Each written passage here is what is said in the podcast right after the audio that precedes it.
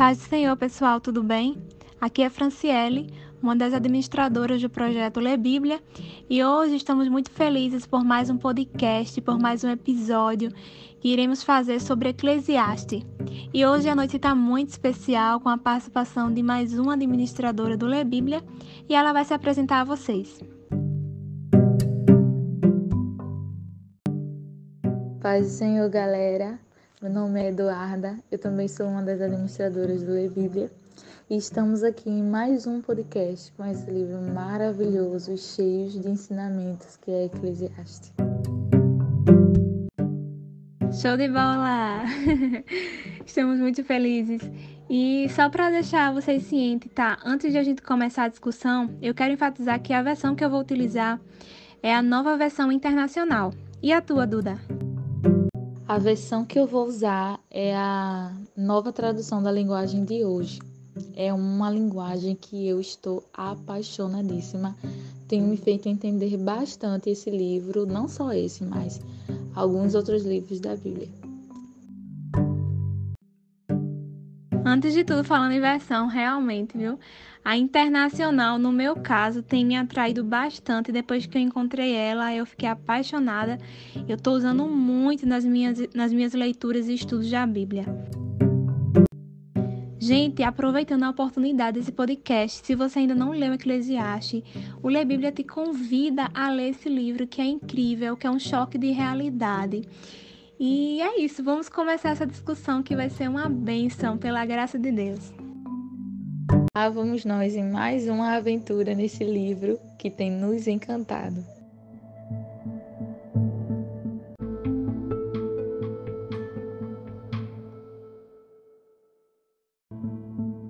Para começar, Duda, e a todo mundo que está escutando esse podcast, esse episódio 2 maravilhoso. Gente, quando eu comecei a ler esse capítulo 3, a gente, na verdade, é muito conhecido, né? Quem nunca escutou falar desse versículo, tudo há um tempo determinado e para tudo há um propósito debaixo do céu. É um, realmente um trecho muito conhecido, mas me fez refletir ainda mais sobre isso. Eu me lembrei até, Duda, de um texto que a gente publicou recentemente, que foi até tu também que produziu, né, junto com a fonte do irmão Eliseu, é, que falava sobre essa expressão debaixo do céu, que é tão falado e tão repetido nesse livro e nos mostra o como o, o ser humano é impotente, né? A gente de fato só tem uma visão limitada das coisas. A gente sabe o que acontece debaixo do céu, mas acima disso a gente não sabe. Isso nos torna muito impotentes, nos torna muito frágeis e as coisas começam a de fato demonstrar como somos frágeis, indefesos. Essa famosa frase de Eclesiastes 3, né? Tudo tem o seu tempo para cada coisa. E realmente é aquele texto do pastor Eliseu, ele traz é, uma abertura na nossa mente, ele faz esclarecer algumas coisas. E a gente entrando agora no capítulo 3, e eu recordando ainda de um versículo do capítulo 2, que é no, no versículo 20 que ele disse que começou a trazer desespero ao coração. Então, assim, a vida da gente é muito cheia disso, de desespero, de ansiedades e de pressa.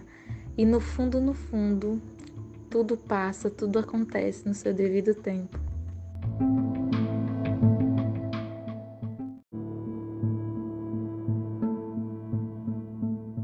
É um banho de água gelada quando eu li Eclesiastes e comecei a ler novamente, né, que eu já tinha lido, é, eu fiz assim, realmente, é, traz um choque de realidade pra gente e demonstra como a vida realmente é.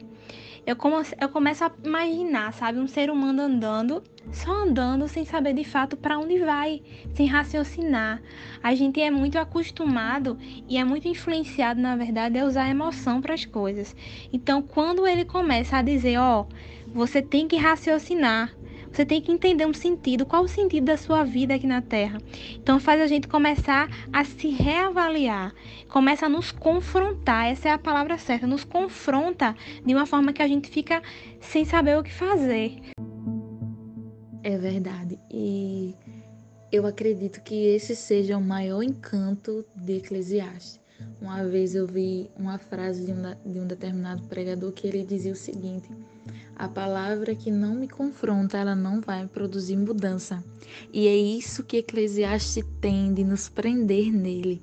Porque as palavras de Eclesiastes, elas confrontam a gente no íntimo, e mesmo confrontando, a gente sempre quer voltar para ele, sempre quer entender que há um tempo, há um porquê, e ainda que sejam muitos aborrecimentos e muito cansaço aqui, a gente entende que há, uma, há um além disso, há algo mais. Não, a gente não precisa estar tá colocando todas as nossas expectativas nas coisas que são daqui. Então é, é maravilhoso. realmente aquilo que não nos confronta não vem trazer mudança para nós. E, e também essa limitação do tempo, Duda, me faz pensar que é, a gente tem que se mover enquanto a gente vive. No capítulo 3, o versículo 12, é, Salomão ele diz que nada há melhor do que o homem ser feliz e praticar o bem enquanto vive, porque o tempo é limitado né? Essa determinação de que o tempo pode acabar a qualquer momento nos faz levantar da cadeira e agir e fazer algo enquanto a gente está vivo aqui.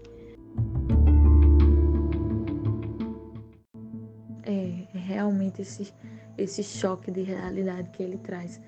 E aqui em Eclesiastes 3,17 ele vai falar algo bem interessante. Ele diz: que observou e viu que tanto o bom como o mal eles serão julgados e que todas as coisas acontecem no tempo que é para acontecer.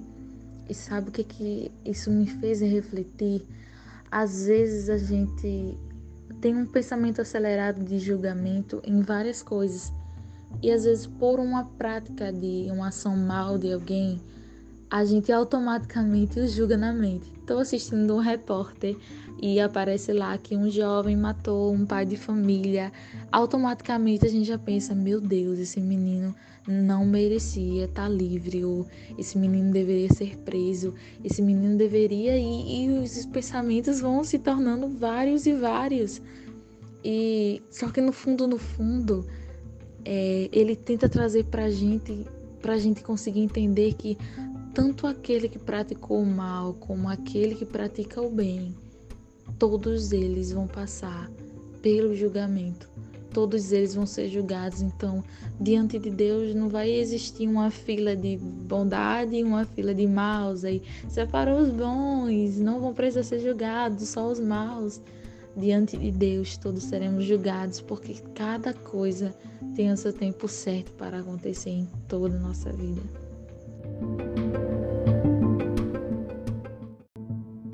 Muito verdade, muito verdade mesmo.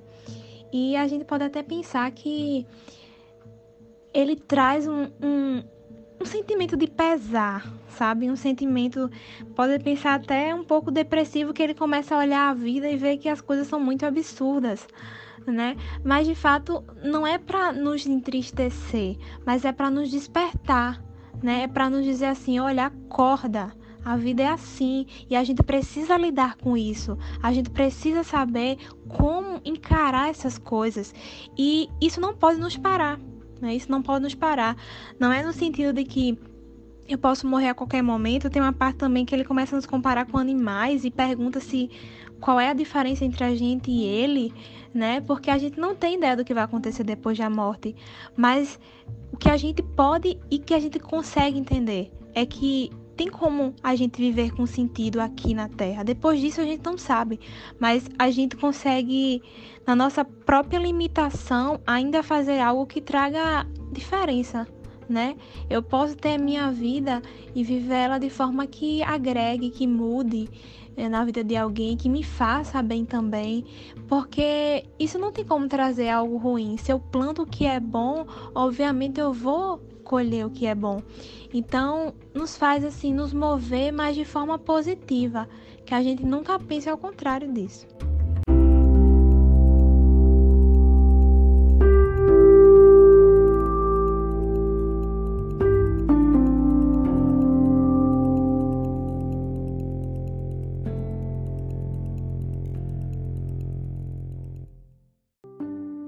aproveitando essa tua fala, Fran, de plantar algo, algo bom na vida das pessoas. Eclesiastes 4, o próprio versículo 4, ele na minha versão, ele vai falar sobre uma pessoa que ela trabalha, só que no seu trabalho ela quer ser melhor do que o outro. Ele é bem claro nessas palavras. E no final ele diz assim: só que tudo isso também é ilusão. Isso não vai trazer alegria, isso não vai trazer contentamento. E são coisas que a gente vê.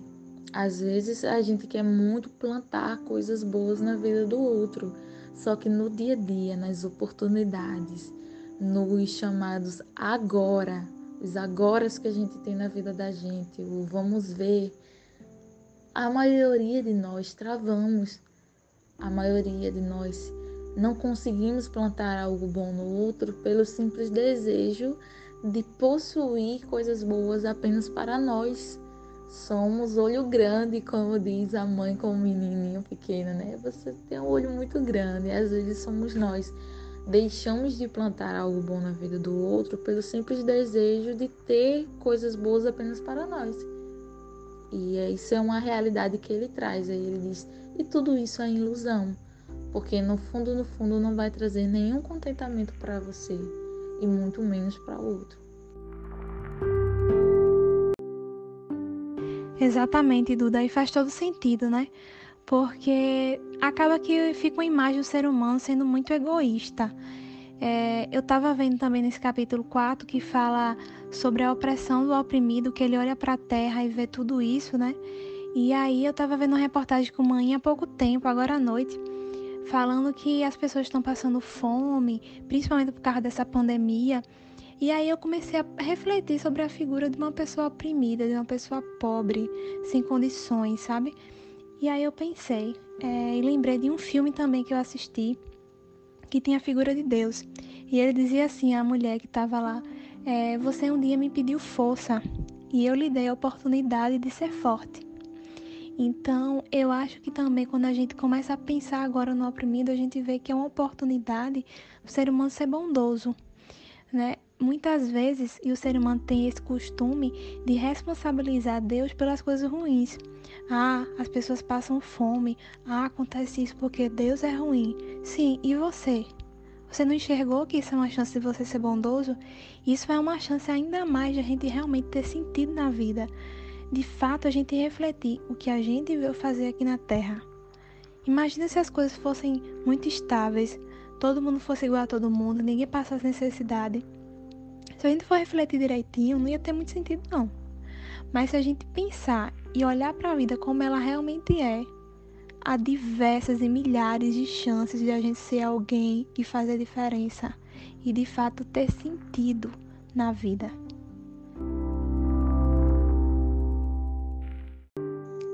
Isso mesmo.